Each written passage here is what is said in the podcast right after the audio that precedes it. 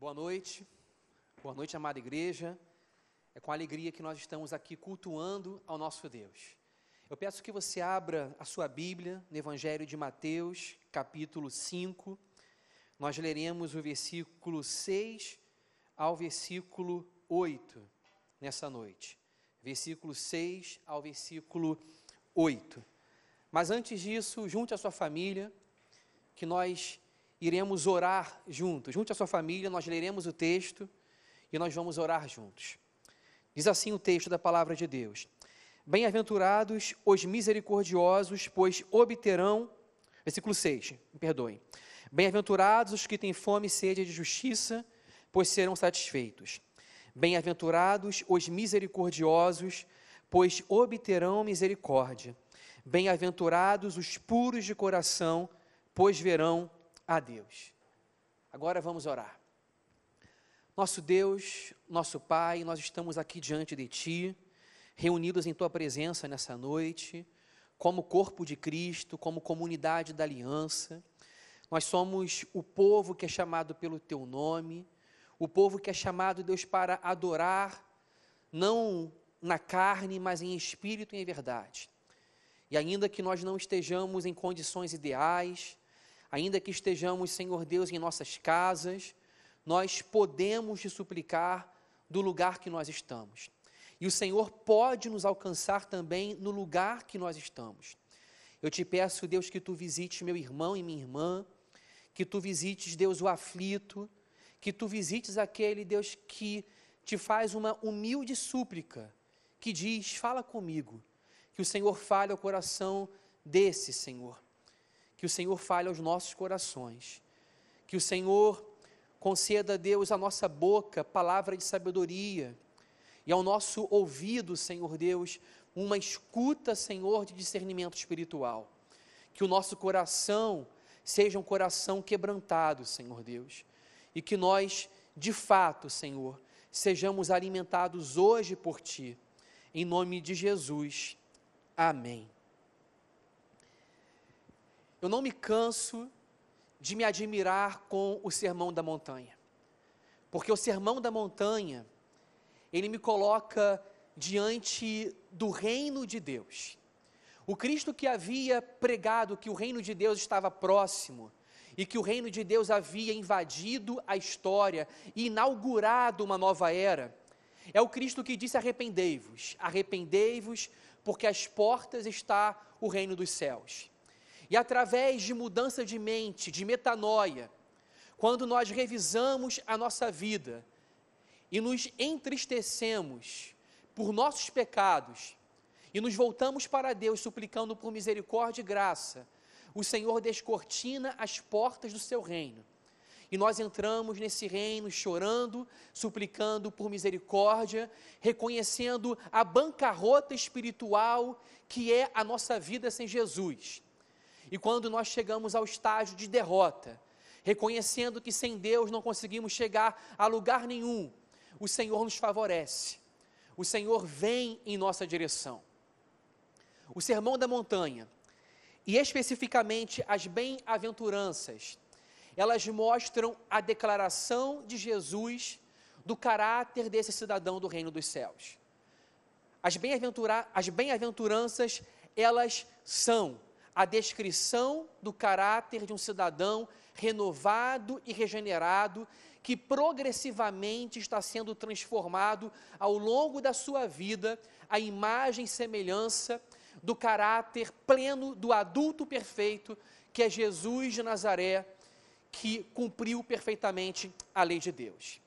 Hoje nós continuamos as bem-aventuranças falando sobre a fome e sede de justiça, sobre o caráter misericordioso e também sobre o puro de coração.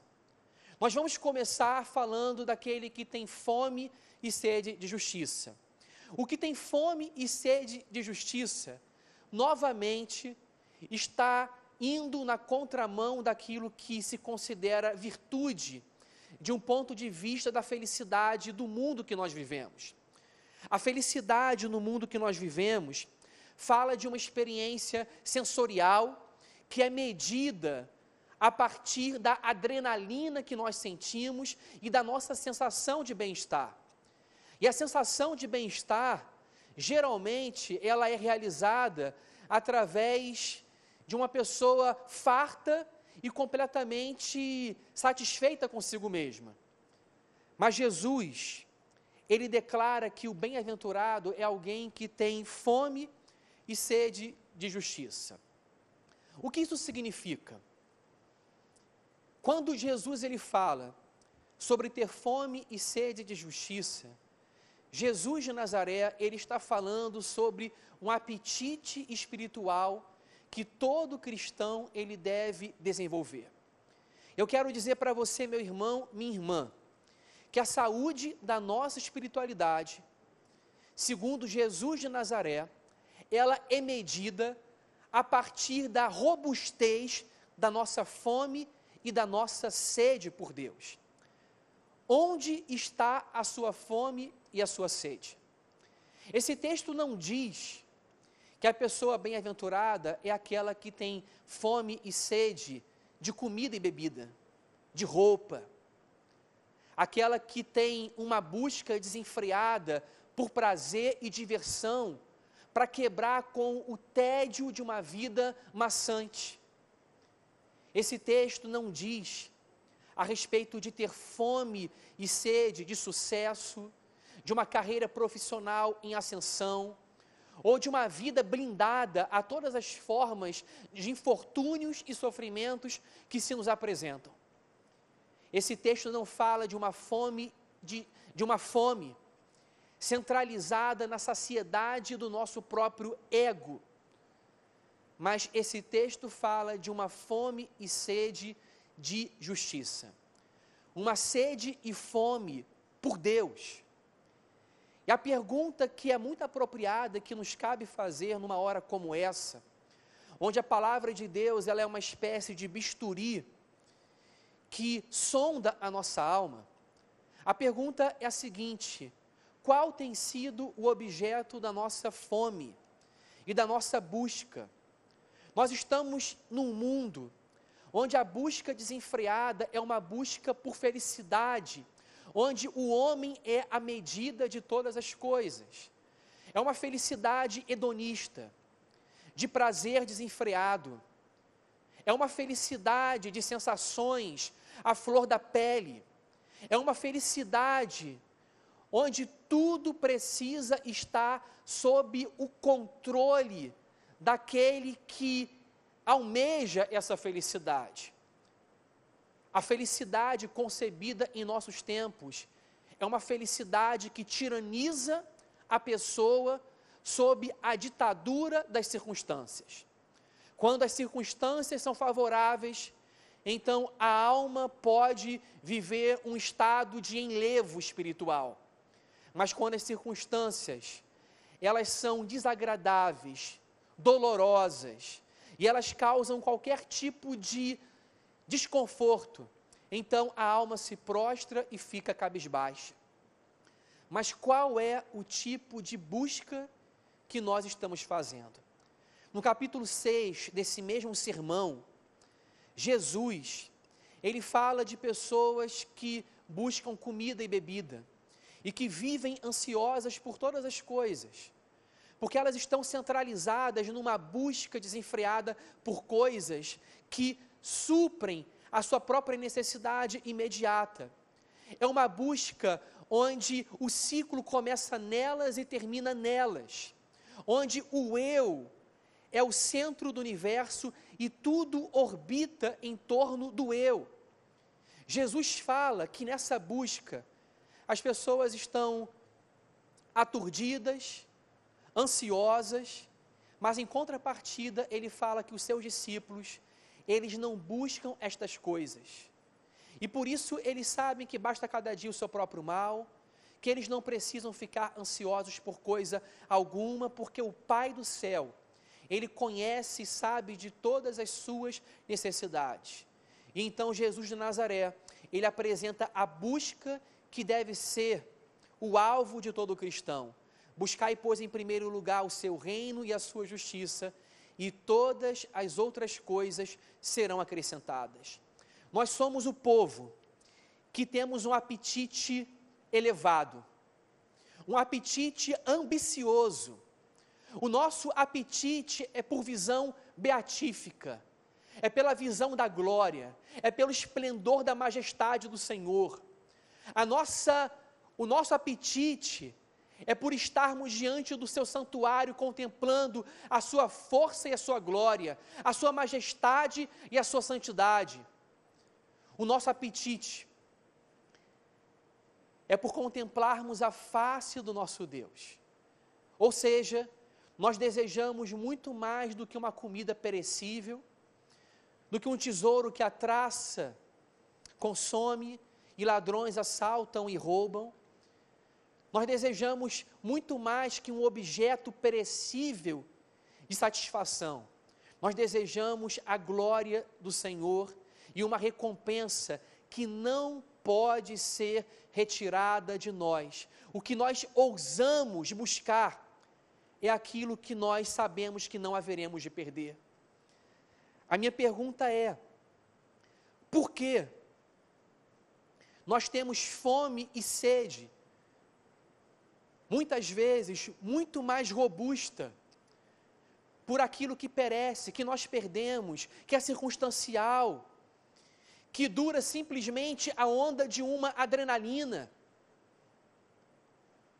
Jesus de Nazaré está dizendo que bem-aventurado é aquele que tem um apetite por Deus robusto, que deseja aquilo que não pode lhe ser tirado.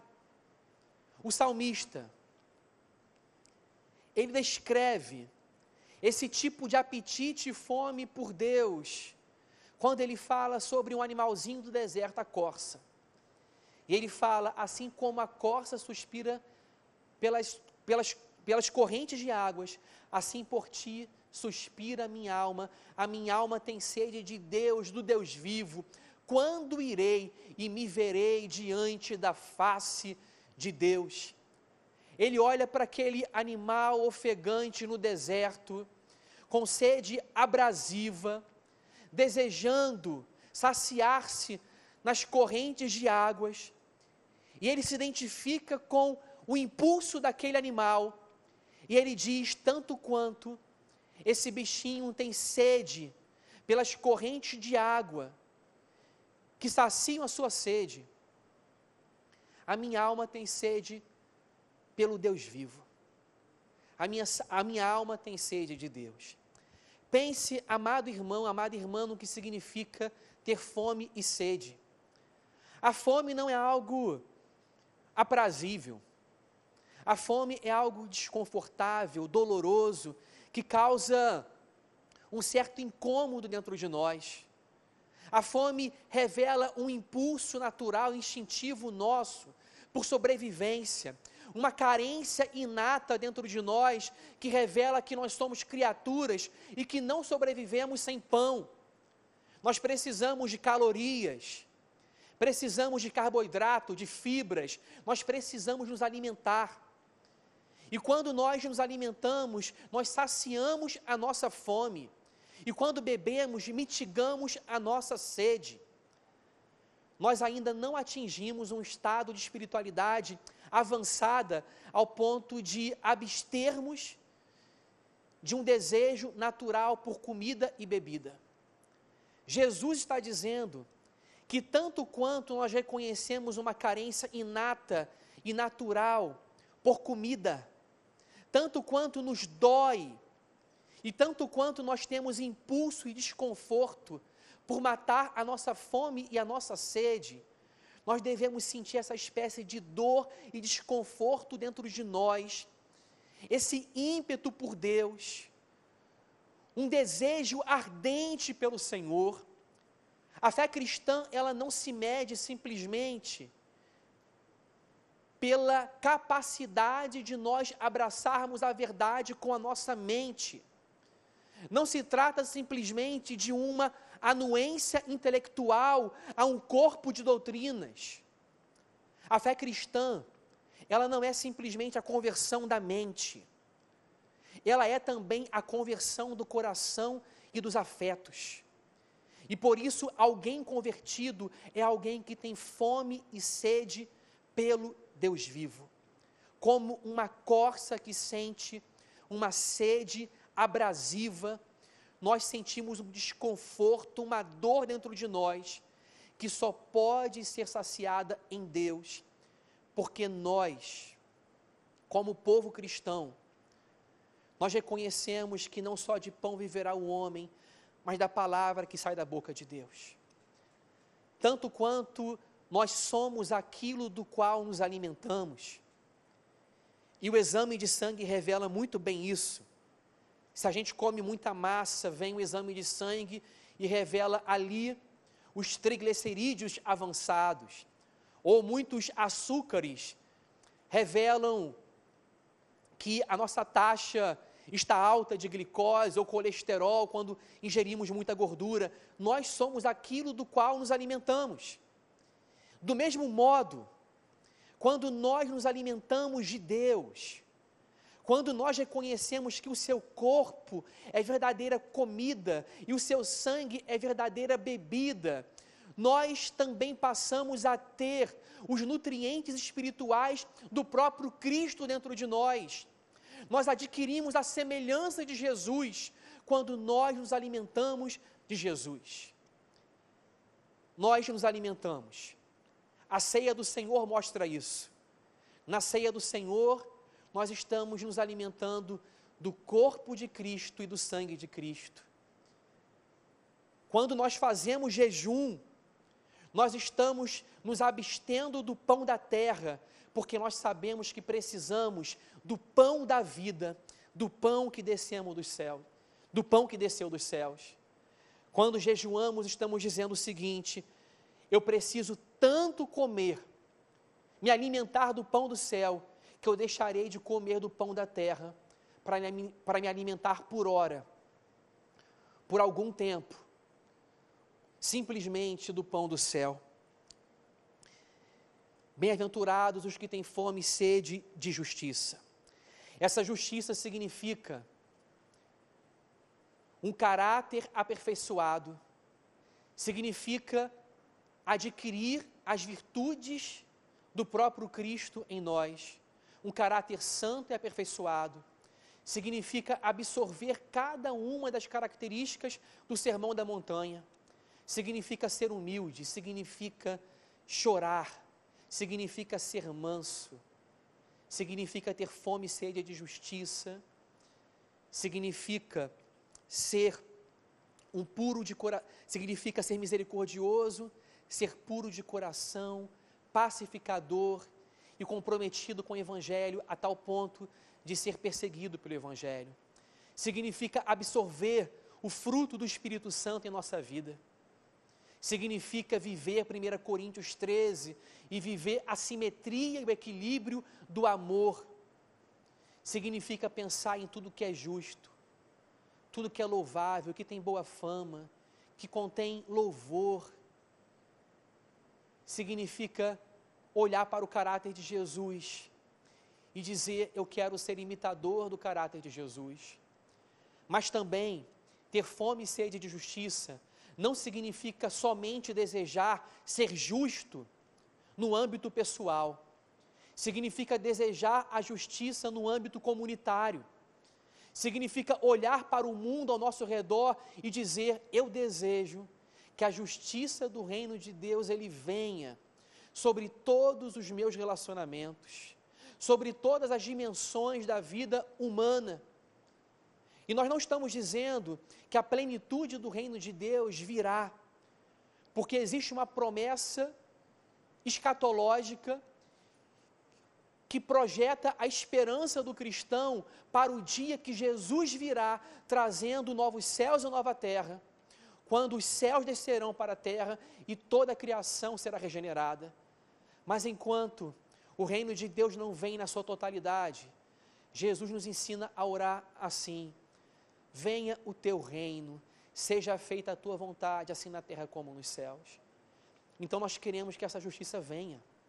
Venha sobre um pedacinho da nossa empresa, mesmo que seja só a repartição que nós trabalhamos. venha sobre o laboratório que um cristão trabalha, venha sobre o empreendimento científico onde há um cristão, venha sobre o mercado no qual o cristão está inserido, que todas as áreas humanas, as áreas da economia, da ciência, da política, onde existe um cristão, que exista também justiça e que os valores do reino de Deus venham sobre cada dimensão da vida humana. Ter fome e sede de justiça é querer no âmbito pessoal ter o caráter de Cristo e no âmbito comunitário esperar que onde a igreja esteja, esteja também a presença do reino de Deus e nós sejamos sal da terra e luz do mundo. Bem-aventurados os que têm fome e sede de justiça, porque serão fartos. Nós somos bem-aventurados não somente porque nós temos fome e sede, nós somos bem-aventurados porque os que têm fome e sede de justiça serão fartos. Quando a mulher samaritana ela ia para o poço de Jacó todos os dias, debaixo do sol causticante, buscar mitigar a sua sede. Ela estava num percurso e numa jornada em busca de uma água que mitigaria a sua sede por horas, mas ela voltaria a beber novamente da água dia após dia, sob o calor do deserto, e a sua jornada jamais iria terminar. E a jornada da mulher samaritana, é uma metáfora da nossa jornada nessa terra. Sem Jesus, nós temos um apetite infinito, e a infinitude está introduzida e posta no nosso coração, mas nós buscamos por uma água que não pode nunca mitigar a nossa sede. Mas o que Jesus de Nazaré, ele falou para a mulher samaritana, ele continua a falar conosco hoje. Ele fala para a mulher samaritana que ela buscava uma água que não mataria sua sede. Mas ele disse: a água que eu lhe der, fará, a água que eu lhe der criará no seu interior uma fonte que jorrará para a vida eterna e você será completamente saciada com a água que eu lhe der. Jesus fala para nós hoje que a água que ele nos dá cria dentro de nós um manancial que jorra para a vida eterna, que não seca, uma água e uma fonte que não se estancam, jorra no nosso interior onde há aridez. O salmista disse que ele tem sede de Deus e o seu corpo almeja pelo Senhor como uma terra árida, exausta e sem água novamente existe uma dor no nosso coração e uma fome e uma sede por Deus, e somente o Senhor pode saciar essa sede. Mas Jesus ele prossegue dizendo que o bem-aventurado, ele não é simplesmente alguém que tem fome e sede de justiça. O bem-aventurado, ele é um misericordioso. Ele é misericordioso. E novamente aqui, nós vemos como a ética do reino de Deus, que compõe o caráter dos seus discípulos, subverte completamente o sentido de felicidade e de busca de prazer do nosso mundo. Os gregos, eles não admiravam a virtude da humildade e da mansidão, porque eles consideravam que a mansidão e a humildade expressavam simplesmente uma espécie de servilismo, de subserviência. A pessoa mansa e humilde era uma espécie de capataz, uma pessoa que se humilhava diante da outra, colocando-se numa posição de subalternidade e inferioridade. Eles não concebiam a mansidão como uma virtude de alguém que renunciava à sua própria justiça e, ao invés de reivindicar o seu direito, reconhecia-se ser pecadora e por isso sabia que não tinha diante de Deus direito algum, que tudo era graça. Esse era o manso para Jesus. Aqui também nós estamos de uma outra, estamos diante de uma outra virtude que a mentalidade que o espírito da época de Jesus não conseguia compreender: a virtude da misericórdia. Mansidão era servilismo, era subserviência, era ser capataz, está numa posição de subalternidade. E misericórdia também era uma exibição de fraqueza e fragilidade diante dos olhos dos romanos.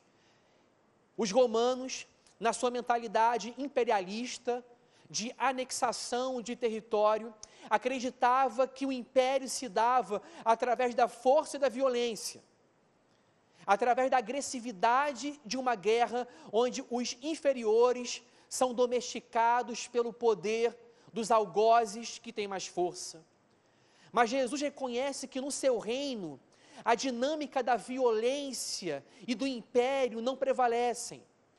O seu reino não é um reino de sobreposição da força de alguém sobre a força de um outro que tem menos força. O seu reino não é a concorrência de poderes, não é disputa, não é anexação de territórios. O seu reino não é geografia. O seu reino não representa a ambição pequena de um império. O seu reino é a ambição pela glória de Deus. E essa ambição é uma ambição grande. E esse reino, ele é dado por Deus pela sua misericórdia, pela sua graça. Não depende de quem quer nem de quem corre, mas de Deus usar misericórdia. Eu não corri, eu não me esforcei, eu não precisei de agressividade, de imposição, de reivindicar os meus direitos. Ao contrário, quando eu reconheci que eu não tinha direito nenhum, o Senhor veio até mim e me deu o que não me era de direito. Isso é graça. E exatamente pela compreensão de que a misericórdia de Deus é a fonte da qual se origina toda a beleza da fé cristã, o cristão se converte à noção de que tudo no universo é doação de Deus, é dom, é ação dadivosa, é generosidade, e por isso a nossa única opção de vida é adotar a misericórdia como padrão e a mola propulsora da nossa existência. Deus foi misericordioso para comigo. E eu não estou diante de uma opção neutra. Eu estou diante de uma estou diante de duas opções. E não existe neutralidade. Ou eu endureço o meu coração e eu sou simplesmente duro com as pessoas, ou eu sou misericordioso. Ou você endurece o seu coração, agindo com agressividade, agindo com desamor, ou você e eu decidimos trilhar o caminho de Jesus de Nazaré, que é o caminho de flexibilidade do coração, de contrição do coração, que é o caminho da opção única pela misericórdia. Para o cristão, a misericórdia não é uma alternativa dentre outras. Para o cristão, a misericórdia não é o que significava para Roma. Roma não listava nas suas virtudes, na sua galeria de virtudes, a misericórdia. Porque para Roma isso era esvaziamento de força e enfraquecimento de personalidade. Para o cristão, a misericórdia é o refinamento da nossa humanidade. É ser humano como Jesus de Nazaré foi.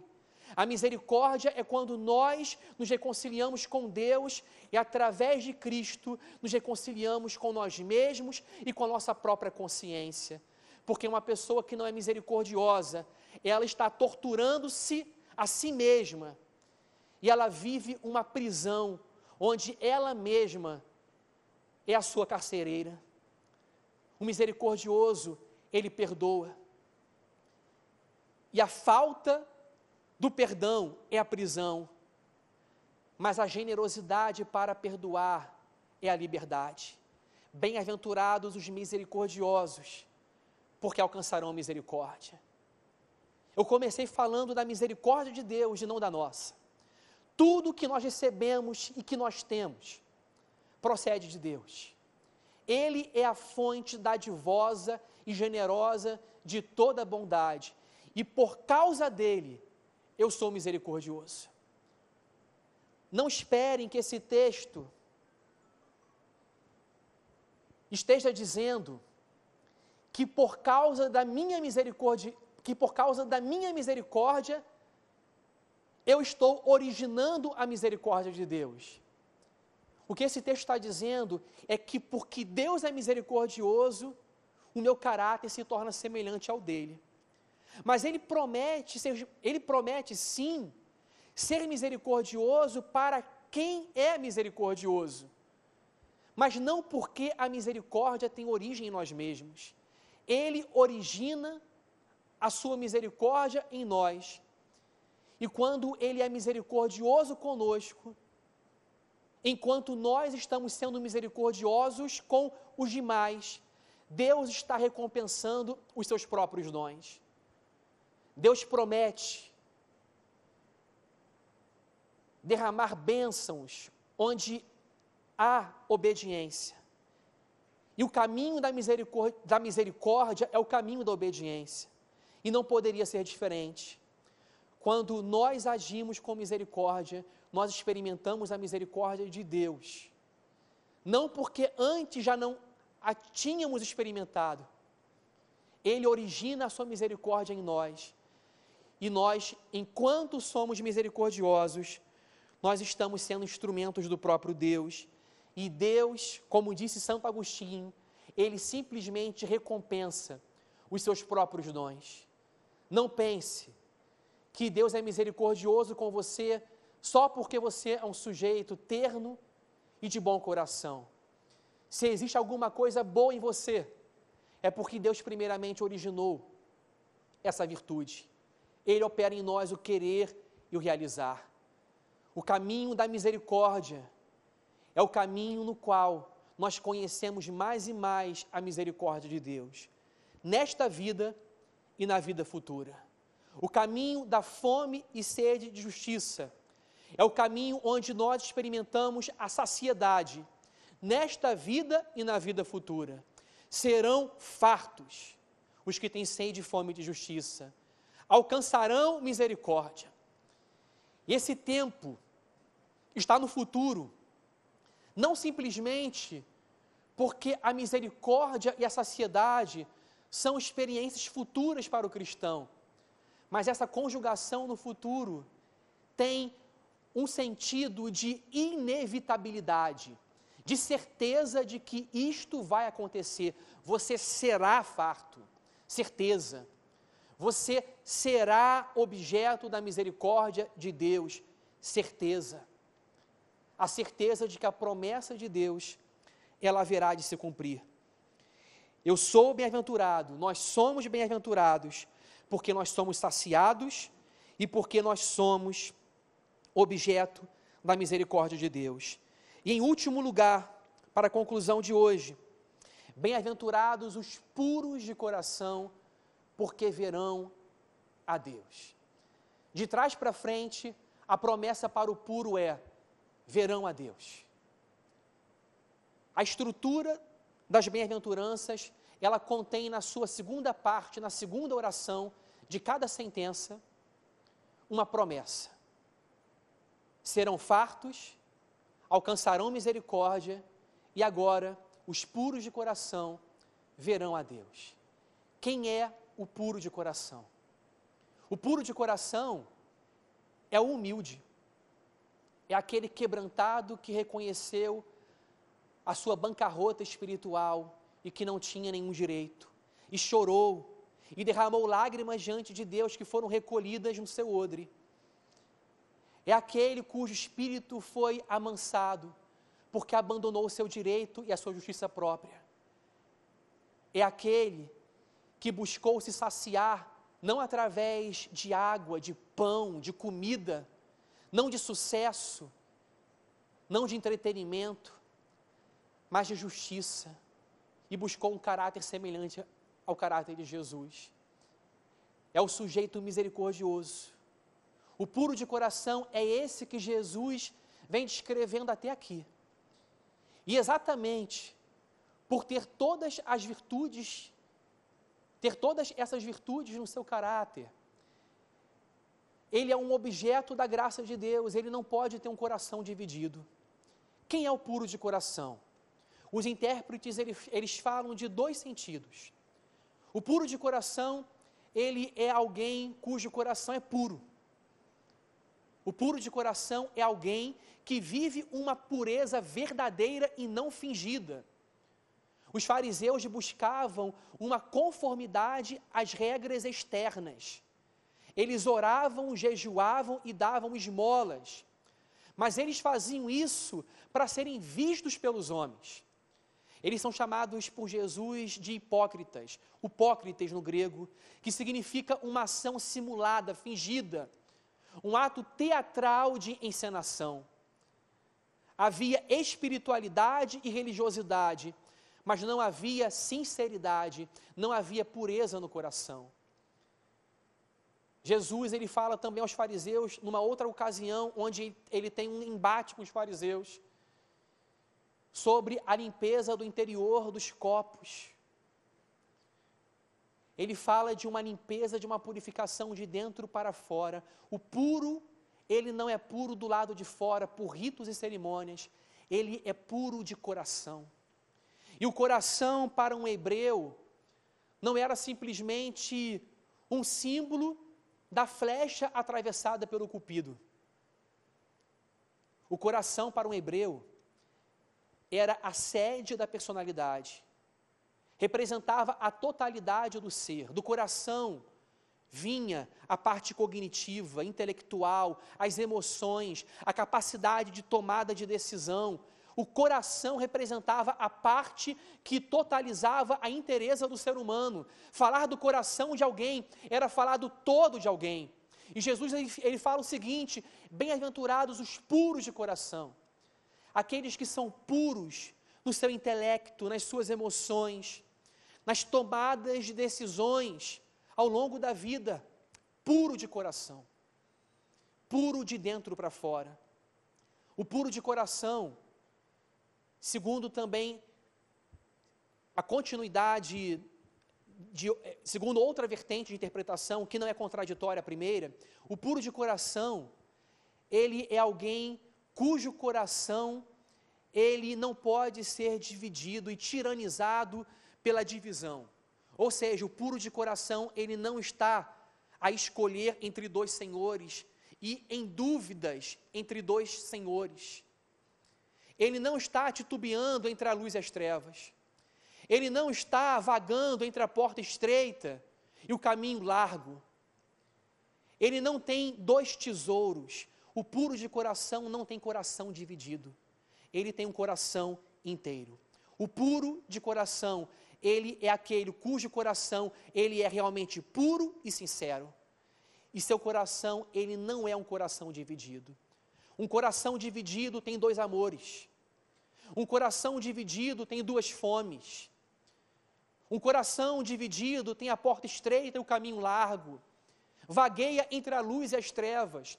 Mas o reino de Deus, ele não aceita neutralidade. O reino de Deus reivindica a exclusividade da nossa devoção e a nossa afeição sobre Jesus de Nazaré. Nós temos fome e sede de justiça. E por isso nós somos puros de coração, porque nós queremos simplesmente a Deus. O puro de coração, ele verá a Deus. Que promessa gloriosa! O puro de coração verá a Deus. É a promessa para o futuro, escatológica, a visão beatífica. Sim, mas é a promessa também para nós já contemplarmos o Senhor agora. Não diretamente, mas sim como que através de um espelho. Como descreveu Paulo aos Coríntios, através de um espelho, como um reflexo a visão que nós temos de Deus agora, ela ainda não é clara para nós. É como um espelho, e um espelho naquela época não era um espelho tão polido como os nossos de hoje. Era uma espécie de metal que fornecia uma imagem ainda turva. Mas nós estamos contemplando ao Senhor. E segundo Paulo, enquanto nós contemplamos ao Senhor, sem véu, com a face destapada, nós estamos sendo transformados de glória em glória, porque à medida que nós vemos a Deus, nós vamos nos tornando semelhantes a quem Ele é.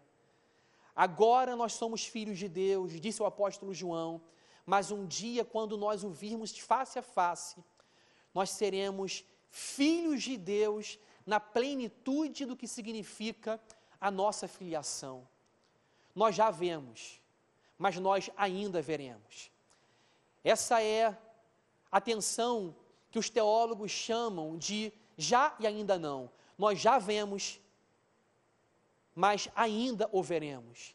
Nós já somos fartos, mas nós ainda seremos fartos. Nós já somos objetos da misericórdia de Deus, mas nós ainda seremos objetos da totalidade da Sua misericórdia experimentada quando nós estivermos com Ele no céu. Há uma promessa que se cumpre aqui, porque o reino de Deus foi inaugurado, mas há uma parte da promessa que se cumpre quando Jesus voltar para estabelecer a regeneração de toda a criação por novos céus e nova terra. Nós o veremos. E nós o veremos como nós somos vistos por Ele. Nós o conheceremos como Ele nos conhece.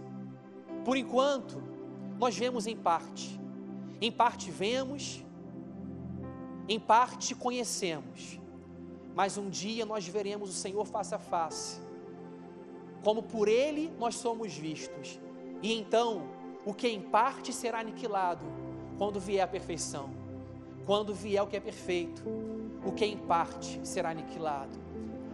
Hoje nós vivemos em parte a satisfação da saciedade, em parte experimentamos a visão do Senhor e já é maravilhoso. Agora imaginem quando a plenitude desse reino vier para mim, para você. Que hoje nós possamos agasalhar no nosso coração a verdade de que nós somos bem-aventurados, não pelo que nós fazemos, mas pelo favor e pela misericórdia de Deus por nós. Tudo que nós temos e somos é graça é graça do início, é graça até o fim. Vamos orar. Vamos orar. Nosso Deus, nosso Pai. Obrigado, Senhor Deus, porque o Senhor deu-nos um novo coração. Se nós ainda tivéssemos com o coração antigo, de, de pedra, um coração duro, não maleável, empedernido, não tocável, nós ainda, Senhor Deus, teríamos fome e sede só de comida e bebida, de sucesso, de domínio, de visibilidade, de lazer, de prazer, de coisas que não são boas e de coisas que não são ruins, mas que se tornam ruins quando nós achamos que elas são o fim da vida, mas porque nós temos um novo coração, um coração regenerado. O Senhor nos deu um apetite espiritual, um apetite robusto, um apetite, Senhor Deus, que quer verdadeira comida e verdadeira bebida. E a verdadeira bebida e a verdadeira comida se consiste em fazer a tua vontade, Senhor profeta Amós disse que o Senhor enviaria uma fome sobre a terra, mas não fome de comida, não fome de pão, e não sede de água, mas fome e sede pela palavra do Senhor.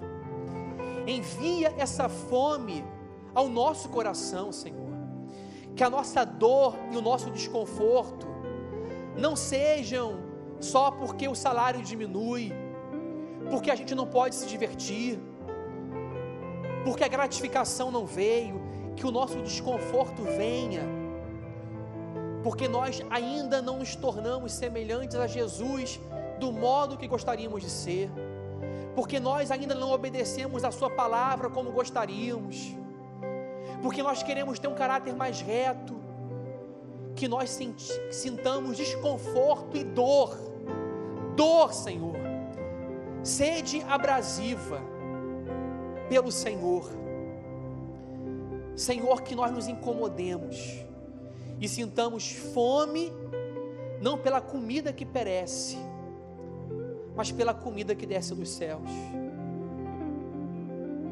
Que nós sejamos misericordiosos e que nós te vejamos agora, já e te vejamos no futuro. Em nome de Jesus. Amém, Senhor.